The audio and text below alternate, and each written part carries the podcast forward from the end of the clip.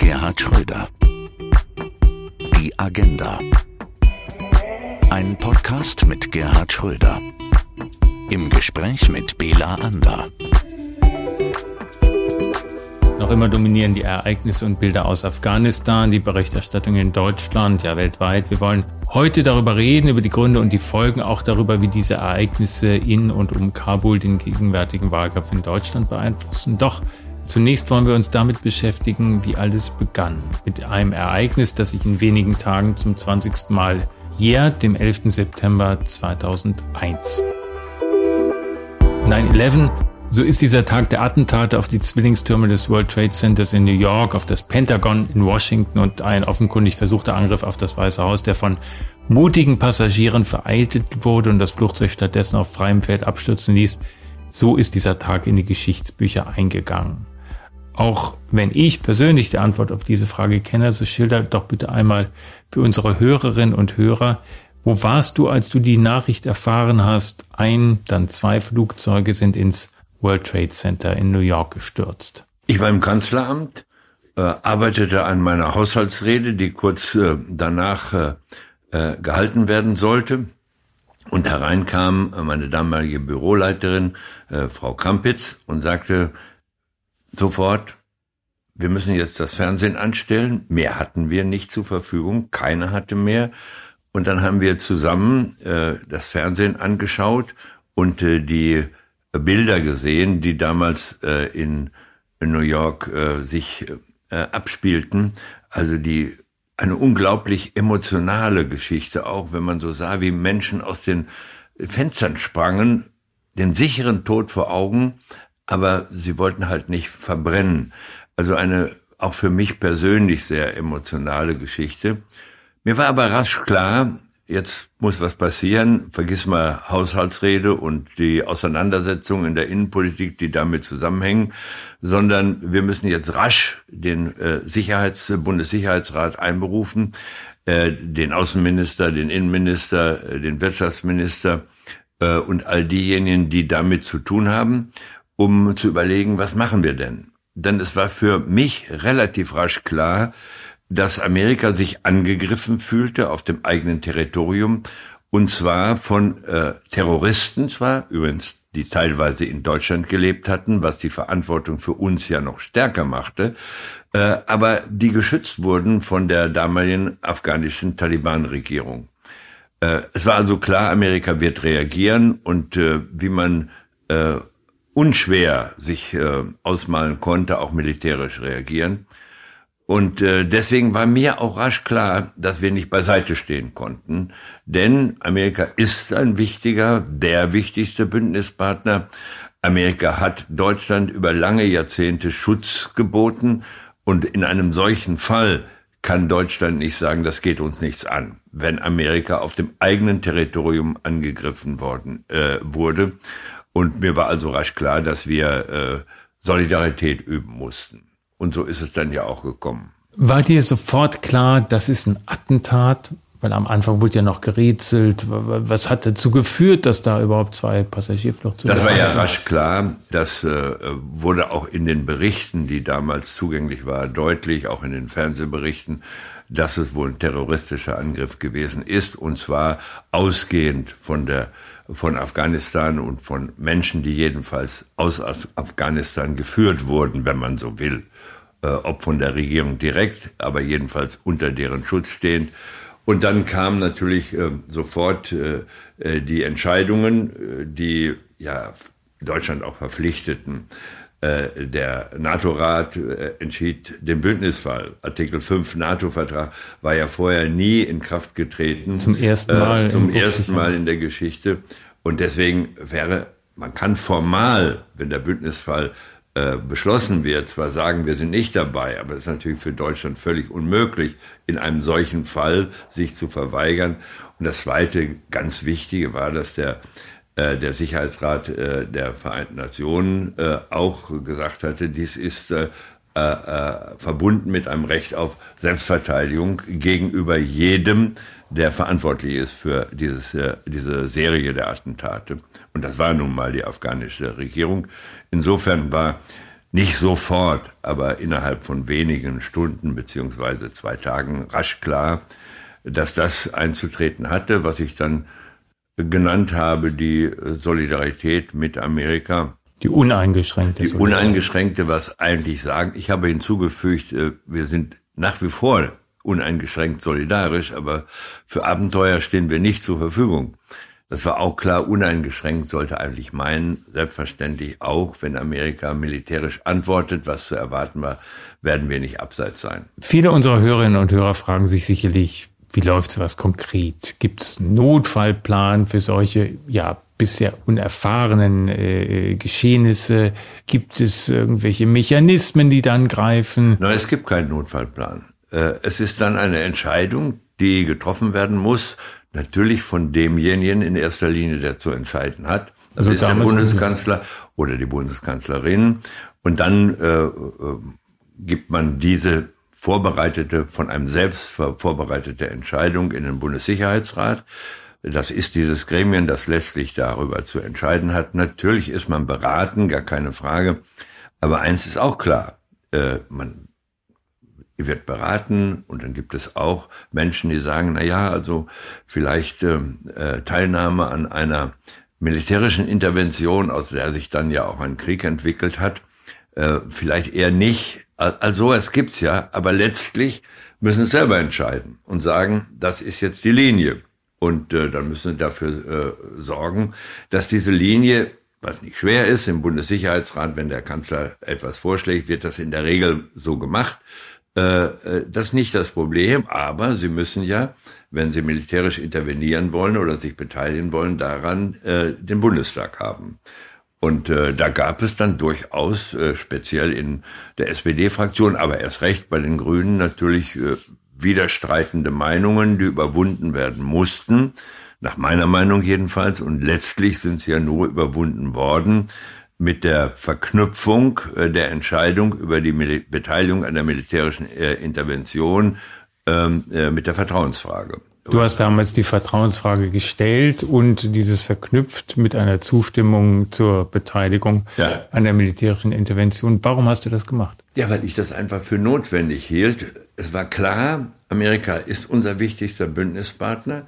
Ich gehöre ja nun nicht zu den diejenigen, die äh, in jedem Fall den Amerikanern hinterherlaufen. Das war nie mein Ding. Aber mir war doch klar, hier ist der wichtigste Bündnispartner, der uns in schwierigen Zeiten im Kalten Krieg durchaus Schutz geboten hat. Den können wir jetzt nicht allein lassen. Das war für mich auch eine klare politische Entscheidung, ein bisschen auch eine Entscheidung, die mit Fairness zu tun hatte.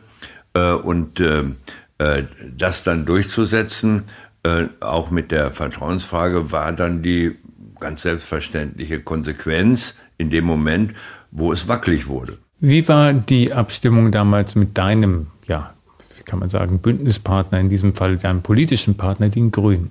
Das war relativ rasch klar. Äh, der Außenminister, also Joschka Fischer, war, musste nicht überzeugt werden. Der hat das sofort ähnlich gesehen wie ich auch. Und auch die Mitglieder des Kabinetts haben so gesehen. Das betrifft auch übrigens jemanden, der sicher ähnlich skeptisch ist gegenüber amerikanischer Außen- und Sicherheitspolitik, wie ich es war und bin, Jürgen Trittin nämlich. Die waren aber alle der Meinung, das ist hier ein Fall, da können wir uns nicht verweigern.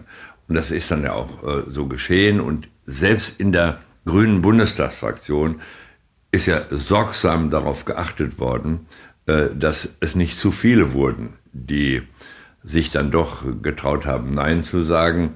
Und äh, die Fraktionsführung der Grünen damals war schlau genug zu sagen, okay, wer nun gar nicht kann und will, der darf, aber bitte nicht so, dass wir die Vertrauensfrage verlieren. Denn das wäre das Ende der Regierung gewesen. Hat es damals auch Gespräche gegeben mit der damaligen Opposition? Ja, natürlich hat es gegeben, sowohl mit der FDP als auch mit der CDU. Äh, die haben aber deutlich gemacht, äh, dass sie wegen der Verquickung äh, Vertrauensfrage und Sachentscheidung mir ja schlecht das Vertrauen aussprechen konnten äh, und deswegen auch nicht getan haben. Das heißt, sie waren in der Sache schon der Meinung, ja, das ist richtig, was da äh, entschieden wird, aber sie konnten, weil ich das mit der Vertrauensfrage verbunden habe, nicht sagen, wir stimmen mit Ja. Äh, ich weiß nicht, ob sich da welche enthalten haben oder so. Das äh, war aber nicht der entscheidende Punkt, war ja für mich, Ich wollte, dass meine Regierung eine Mehrheit zustande bringt und wir eben nicht äh, angewiesen waren in einer so zentralen Frage auf die Opposition. Äh, und deren Kalkulation war natürlich eine andere. Sie haben dann gesagt, in der Sache sind wir nicht unterschiedlicher Meinung, aber weil sie das mit der Vertrauensfrage verquickt haben, verbunden haben, können wir natürlich nicht Ja sagen, weil wir dann Ja zu ihnen sagen würden. Und das kann man im parlamentarischen Raum auch nicht erwarten. Du erklärst das jetzt ähm, äh, so mit dir im Reinen und auch sehr klar und, und auch sehr, sehr ruhig. Aber wenn man sich einmal vor Augen führt, was das heißt, ähm, in einem solchen Moment, ich erinnere mich, ich stand bei dir im Büro, da flog gerade diese dritte Maschine ins Pentagon rein und wir gingen ja alle davon aus, das ist jetzt mit dem World Trade Center schlimm genug und auf einmal kommt da noch eine Maschine und, und knallt wirklich ins, ins ja, militärische Heiligtum der Amerikaner in Washington und zig Menschen sterben auch dabei, wenn nicht gar Hunderte, noch eine Eskalation. Die völlige Unklarheit, was passiert jetzt noch, wie reagieren wir? Dann die Frage, wie reagiere ich als Bundeskanzler, du, äh, um meine Koalition zusammenzuhalten? Ähm, wie hast du im Nachhinein diese Phase empfunden? War das so die, die härteste, die stressvollste deiner Amtszeit? Eine der stressvollsten, sicherlich. Mir war klar, ich muss jetzt dafür sorgen, dass erstens ähm, eine Mehrheit meiner eigenen äh, Regierung zustande kommt, äh, um, wenn die Amerikaner reagieren, und mir war klar, sie würden reagieren, dass wir nicht abseits stehen äh, können. Das war der eine Punkt, der mich beschäftigt hat, die ganze Zeit übrigens, die äh, Haushaltsdebatte in keiner Weise. Dann bin ich rasch zur Opposition gegangen und habe versucht, die zu informieren und äh, auch deutlich zu machen, was äh, ich beabsichtige zu tun. Die haben durchaus äh, vernünftig reagiert, aber haben auch klar gemacht, äh, dass sie Gesprächsbedarf hätten weiteren und ähm, Natürlich ähm, äh, war das eine Situation, in der es vor allen Dingen darauf ankam, selber handlungsfähig zu bleiben und sich nicht ähm, der Opposition auszuliefern. Das wollte ich nicht und deswegen war mir rasch klar, das muss jetzt mit der Vertrauensfrage verbunden werden, weil sonst kannst du deine eigenen Truppen, wenn man so will, nicht zusammenhalten. Äh, und das ist dann innerhalb von ein, zwei Tagen ja auch äh, geschehen. Äh, und übrigens, was das bedeutete, das muss ich auch mal kritisch sagen, ist von der Öffentlichkeit, vor allen Dingen auch von den Amerikanern, überhaupt nicht wahrgenommen worden, dass da jemand als Regierungschef, um solidarisch zu sein, seine eigene politische Schicksal äh, auf, äh, auf das Spiel setzte. Aber gut, darüber soll man sich nicht äh, äh, grämen. Das ist ja auch kein Punkt, worauf man angewiesen ist. Aber in jedem Fall war das sicher eine der wichtigsten und stressvollsten Entscheidungen. Ähm, es ist immer leicht, Nein zu sagen, wenn es um militärische Intervention geht. Emotional meine ich. Politisch mag das anders sein, wie etwa im Irak. Die, als wir dort Nein gesagt haben, war man ja nicht äh, äh, so emotional gebunden. Hier musste man Ja sagen und wir wollten das auch und wir wussten, das kann auch den Einsatz der Bundeswehr bedeuten. Also ist das natürlich sehr viel schwieriger, als wenn man sagt, wir halten uns da raus aus wie inzwischen ja klar ist, was Irak angeht, aus guten Gründen. Äh, das war sicher eine der schwierigsten Entscheidungen, gar keine Frage. Wenige Wochen später bist du nach New York geflogen. Du hast diese geschundene Stadt besucht. Zunächst warst du in einem Zelt da am Hudson River und dem die Überreste des Schutz aus den Zwillingstürmen gesammelt wurden und wo zahlreiche persönliche Botschaften auch von Angehörigen an damals noch vermisste ähm, handgeschrieben zu lesen waren. Später dann fuhren wir, ich war dabei, mit einem Boot in Hudson hinab zur Unglücksstelle. Und da waren immer noch Aufräumarbeiten in vollem Gange. Es war dunkel und der damalige Bürgermeister von New York, Rudolf Giuliani, damals ein hochrespektierter Mann, weil er halt diesen Aufbau, Wiederaufbau von New York äh, mutmachend in, in die Wege setzte damals, erzählte eindringlich, wie es war. Du hast diese Szene beschrieben als die Menschen von den Türmen sprangen, nur um sich vor dem Feuer zu retten, wissend, dass sie in den Tod stürzen würden. Wie hat dieser Besuch auf dich gewirkt? Also natürlich sehr emotional, gar keine Frage. Wenn man das sieht und sich vergegenwärtigt, dass da Menschen, übrigens Deutsche auch, äh, in den Türmen äh, umgekommen sind, dann kann einen das ja nicht kalt lassen. Äh, und mich lässt sowas sowieso nicht kalt. Ich kann da gar nichts gegen machen. Und es kommen einem ja sofort äh, äh, die Fragen auf, wie würdest du eigentlich reagieren im eigenen Land? Und äh, dann war doch auch klar, dass man denjenigen, die als Feuerwehrleute umgekommen sind, dort in den Bränden, äh, auch äh, den Angehörigen Hilfe leisten. Ich habe damals, glaube ich, spontan versprochen, wir geben 50 Millionen, wenn ich das richtig in Erinnerung habe, um äh, Amerika ist ein reiches Land, die brauchten das gar nicht, aber um deutlich zu machen, hier ist etwas, was äh, ein ja nicht, was Amerika auch nicht alleine äh, aufarbeiten soll und äh, für das Amerika auch nicht alleine verantwortlich sein äh, soll. Das war so eine Geste, die mir spontan einfiel und die dann auch dazu geführt hat, dass das, glaube ich, in New York sehr respektiert worden ist. Äh, äh, dass sich äh, Giuliani, der damals sicher einen guten Job gemacht hat, später anders entwickelte, das ist nicht meine Schuld. Jetzt, 20 Jahre später, sehen wir Bilder vom Flughafen Kabul von Menschen, Afghanen, die sich an die Fahrwerke großer amerikanischer Transportflugzeuge klammern, hoffend irgendwie aus dieser Hölle herauszukommen, wenn sie nicht in den Maschinen selber sind, ähm, weil diese Maschinen schon bis zum letzten Platz auch mit Flüchtlingen ja, vollgeladen sind äh, und die Menschen fallen sich an die Fahrwerke klammern vom Himmel, so wie die Menschen einst vom World Trade Center gestört sind. Ist das nicht furchtbar? Es ist mehr als furchtbar. Es ist eine wirkliche Tragik, zumal man es hätte verhindern können.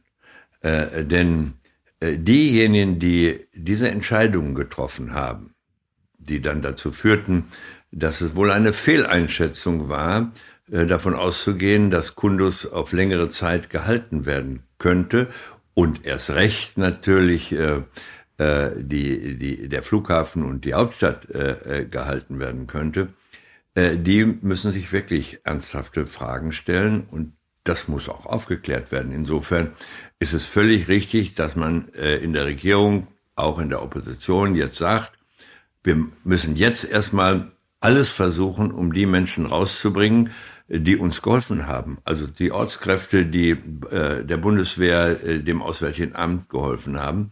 Äh, das ist im Vordergrund. Aber danach muss es auch Verantwortung geben bei denen, die ganz offenkundig ein wenig fahrlässig entschieden haben. Fahrlässig insofern, als sie nicht vernünftig eingeschätzt haben äh, oder gar den Äußerungen derjenigen, die vor Ort waren, den eigenen Diplomaten äh, nicht gefolgt sind. Ich denke schon, dass da Verantwortlichkeiten aufgeschrieben werden müssen und dass das auch zu Reaktionen führen muss. Denn Politik hat ja auch etwas mit Verantwortung zu tun, und zwar auch mit Verantwortung für Fehler.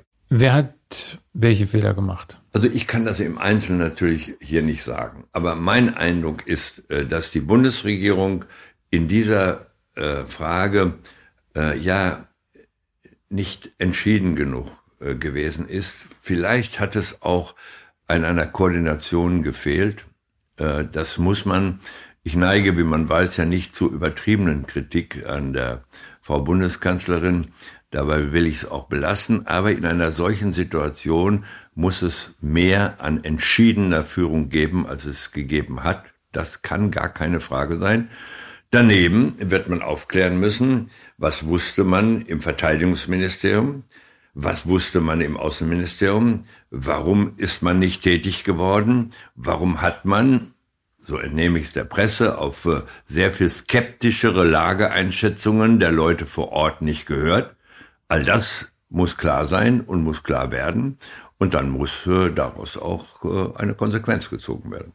Nun ist es ja so, die Konsequenz gibt es ja äh, nach der Wahl. Äh, deswegen jetzt nach äh, Rücktritten zu rufen, ist wohlfeil, weil wir werden äh, Ende September eine neue Konstellation im Deutschen Bundestag und damit auch eine neue Regierung haben. Und deswegen jetzt noch äh, mit wohlfeilen Rücktrittsforderungen zu kommen, naja, das ist eben doch äh, politisches Ritual. Haben wir Afghanistan im Stich gelassen? Ich glaube nicht, dass man das so sagen kann. Wir sicher nicht. Denn es galt immer äh, bei allen Entscheidungen, die getroffen worden sind, gemeinsam rein und gemeinsam raus. Und diejenigen, die für die Auflösung der Gemeinsamkeit wirklich verantwortlich sind, die sind nicht in der Bundesregierung zu suchen, sondern das sind ganz klar Amerikaner, und zwar alle Präsidenten. Bush am Anfang, Obama danach und Trump erst recht und Herr Biden inzwischen auch schon. Das bedeutet zugleich, dass ähm, diese sehr, sehr enge Bindung die wir ein bisschen gelockert hatten an die amerikanische Außenpolitik mit unserem Nein zum Irakkrieg, die dann durch diese Bundesregierung bedauerlicherweise wieder umgedreht worden ist, diese sehr enge Bindung an amerikanische Außenpolitik, ähm, dass das falsch ist. Wir sind ein souveränes Land, wir sind in ein Bündnis, erfüllen unsere Pflichten, aber eben auch nur die Pflichten, die wir dann haben, siehe Interventionsbeteiligung in Afghanistan, aber wir müssen auch eigene Interessen äh, in der Außenpolitik äh, realisieren. Deswegen habe ich seinerzeit den Satz geprägt, deutsche Außenpolitik wird nicht in Washington, sondern in Berlin gemacht. Und das muss man ein bisschen wieder ernster nehmen, in vielen anderen Fragen auch, als das äh, leider in der Großen Koalition geschehen ist. Viele hat überrascht, Gerd, dass Joe Biden, der amerikanische Präsident, der ja angetreten ist, doch vieles anders zu machen als sein Vorgänger, diese Politik von Donald Trump auch noch selbst unabgestimmt mit den Partnern äh, so schnell weitergeführt hat und ebenfalls umgesetzt hat. Da gibt es ein grundsätzliches Problem, äh, glaube ich, äh, inzwischen äh, meine ich erkannt zu haben nämlich das, dass amerikanische Außenpolitik doch sehr stark abhängt von der innenpolitischen Situation.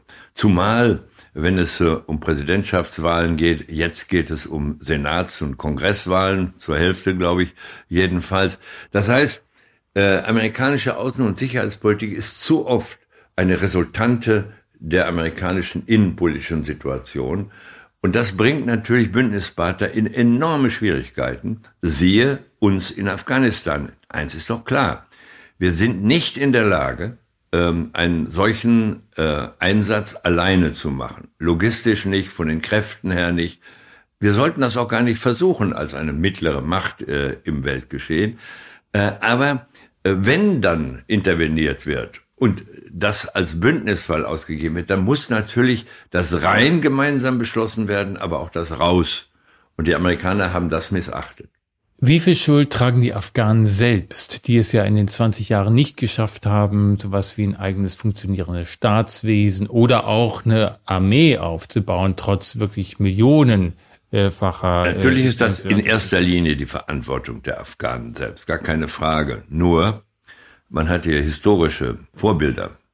Die Briten haben dort ihre Niederlagen kassiert. Äh, selbst äh, Friedrich Engels hat darüber geschrieben in den späten 90er Jahren des 19. Jahrhunderts. Also von daher. Die Sowjets auch. Die, die Sowjets äh, haben äh, ein Debakel erlebt dort. Nicht zuletzt dadurch, dass Amerika die Afghanen mit Waffenlieferungen unterstützt hat. Auch das gehört ja zur historischen Wahrheit. Nein, äh, natürlich ist in erster Linie Sache der Afghanen, so zu leben, wie sie sich das wünschen. Mein Eindruck ist, dass man bei Interventionen, wir haben das ja negativ entschieden im Irak, immer mal schauen muss, wie sind denn die kulturellen äh, Verhältnisse, die religiösen, kulturellen Verhältnisse, kann das überhaupt gelingen, dass man ein ein Nation-Bildung auf demokratische Weise machen kann, wie, wie, wie das ja offenkundig war. Mein Ja zur Intervention, zur Beteiligung hatte ja gar nicht damit zu tun, dass ich glaubte, unsere Freiheit würde am Hindukusch verteidigt. Das war nicht meine Position. Was Peter Struck, der damalige naja, Verteidigungsminister, will, äh, gesagt hat. Äh, äh, toller Mann, aber das war übertrieben. Das war nicht meine Position. Ich habe gesagt, nein, wir haben eine Bündnisverpflichtung, die erfüllen wir. Und dann muss man mal schauen, gibt es die kulturelle Situation, die religiöse Situation her, dort so etwas wie eine funktionierende Demokratie aufzubauen. Das muss man versuchen, aber man muss skeptisch bleiben. Und äh, die wichtigste Lernerfahrung aus Afghanistan ist ja wohl die, dass man sagt, Ja, so einfach ist das halt nicht, unsere Wertvorstellungen oder die amerikanischen Wertvorstellungen einfach zu exportieren. Wenn die Strukturen gar nicht stimmen. Das Debakel im Irak zeigt das ja, dass es nicht äh, funktionieren kann. Und insofern, man wird immer mal wieder in der Situation sein, aus welchen Gründen auch immer intervenieren zu müssen. Aber man muss es dann gemeinsam tun, sehr wohl abgestimmt und man muss eine Strategie haben. Was wollen wir denn erreichen? Aus Afghanistan eine Westminster-Demokratie zu machen, war nach meiner Meinung wohl der falsche Weg. Es zu stabilisieren, äh, Terrorismus zu bekämpfen, Nester des Terrorismus auch zu bekämpfen, alles in Ordnung, aber man muss äh, bescheidener werden, was den Export unserer demokratischen Werte angeht, in Länder, deren Strukturen völlig andere sind. Und das sollte äh, auch äh, gelten für nächste denkbare äh, Aktionen. Ich wollte gerade fragen, was heißt das, was heißt diese Erfahrung für künftige Bundeswehreinsätze im Ausland? Nehmen wir mal Mali. Wo die Bundeswehr, Wo die ist, Bundeswehr seit ist. ungefähr Da sieben, acht Jahren. Gibt es eine traditionelle Bindung an das Land mit Frankreich. Dann im europäischen Maßstab zu sagen, wir versuchen dort so etwas wie innere Stabilität zu sichern, zusammen mit um dem wichtigsten Partner in der EU, in diesem Fall Frankreich. Das ist etwas, was äh, wahrscheinlich unausweichlich ist. Äh, daraus folgt im Übrigen auch, dass man jetzt daran gehen muss, de, den Gedanken, Europa muss Interventionsfähigkeit weit ernster zu nehmen, als das gegenwärtig noch der Fall ist. Was ich nicht verstehe, ist, dass man sich jetzt hineinziehen lässt an eine ja eher ökonomische Auseinandersetzung zwischen China und Amerika und dann äh, so eine Art, äh, ich würde es nicht Panthersprung nennen, wie damals in Marokko, sondern eher Katzensprung macht äh, und äh, eine Fregatte in das äh, Südchinesische in Meer. das südchinesische Meer schickt, um dort was zu demonstrieren. Ja, was demonstriert man da eigentlich, frage ich mich. Und äh, gegen wen demonstriert man da? Und für wen demonstriert man da? Nach meiner Meinung äh, ist das wieder so ein typischer Fall von, ja, von symbolischer Politik, die aber gar nicht hilfreich ist und die man uns ja auch nicht abnimmt. Denn wenn das ernst würde, was sollten wir denn da machen? Du sprichst an, Gerd, eine Entwicklung, die wir sehen, die massiv wird im Moment. Äh, Es formiert sich äh, unter Führung der Amerikaner eine Allianz in, in Asien. Ähm, Indien, Australien gehört dazu, Japan, auch Südkorea, die sich äh, ja als Bollwerk sehen gegen China. Und ähm, die westlichen weiteren Partner werden ja sehr engagiert, bedrängt, daran teilzunehmen. Unter anderem auch äh, wir mit dieser Fregatte, die den Weg da durch das südchinesische Meer machen soll, was die Chinesen sehr kritisieren, wogegen die sich auch wehren. Wie siehst du denn diese Entwicklung im Allgemeinen? China ist ein wichtiger Markt für uns und wir werden sehr stark nun äh, vor die Wahl gestellt, entweder die oder der Westen. Ist ja keine Wahl. Wir sind im Westen integriert und wollen das auch bleiben. Das bedeutet aber doch nicht, dass äh, wir alles für richtig halten müssen, was die sogenannte westliche Führungsmacht, wenn es das eigentlich geben dürfte im Westen, tut. Wir sind viel zu sehr folgsam, was äh, amerikanische Verfolgung amerikanischer, auch ökonomischer Interessen angeht. Und deswegen halte ich gar nichts davon, dass man hergeht und sagt, weil die Amerikaner Probleme etwa mit Russland haben, beteiligen wir uns an der Sanktionspolitik. Weil die Amerikaner einen Handelskrieg mit äh, China führen, beteiligen wir uns auch darum. Und zwar auch mit äh, derartigen Mitteln wie die Entsendung einer Fregatte. Was ist das für ein merkwürdiges Symbol?